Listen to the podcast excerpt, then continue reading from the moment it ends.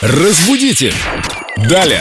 С нами Виктория Полякова, культуролог. Многие думают, культуролог это сейчас вот будет про какие-то архаичные правила русского языка. Но сегодня мы выйдем на самый... Низкий уровень. Сегодня мы просто пойдем ниц. Не зайдем, так сказать, до молодого поколения. Я-то хотел сказать, выйдем на передовой край новоязы. Кстати, да. Замечательно сказано. Доброе утро, ребят. Да, действительно, мы чаще всего здесь обсуждаем какие-то слова архаичные, вышедшие уже иногда даже из обихода.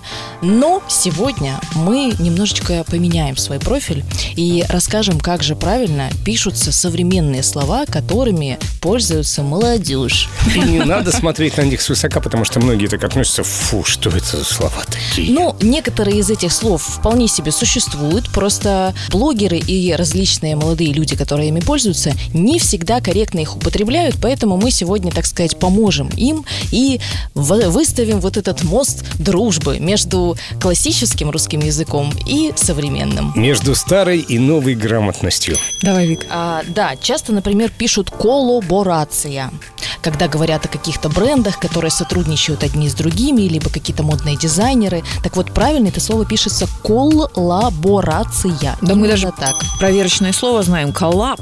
Все так говорят теперь. Ну, вообще-то да. Коллаборация. Да. Хорошо, что еще не так пишут наши потомки в интернете? Потомки, Семен, побойся Бога. Например, слово «угорать». Оно, конечно же, сленговое, конечно же, разговорное, но пишется оно «угорать». Очень часто, кстати, иногда даже в песнях современных говорят э, «угорать», и именно так его и пишут, так и произносят, и в таком виде оно разносится по, так сказать, населению. Но там же суффикс «а» и предполагается, что... Там чередующаяся гласная в корне гаргор, но в данном случае угорать. То есть э, мы забываем об этом правиле. Ясно. Угораем через О. Запомнили. О-хо-хо-хо. Все запомнили. Вот так. Это должно быть в цитатах великих людей. О, да. Или, например, слово апгрейд. Частенько его пишут через букву Б. Апгрейд. Какая неграмотность. Ну, Семен, это ты все знаешь о современном языке, а вот иногда в тексте можно его встретить и в таком виде. Но пишется оно, конечно, через П, апгрейд, потому что именно в таком виде оно и пришло к нам из английского языка. Не забываем. Даже Чехов иногда Апгрейдил свое произведение. переносил в свои произведения народный язык когда демонстрировал то, как они говорили тогда, как слышится, так и пишется. И я читала и смеялась. И прекрасное выражение «бьюти-блогер».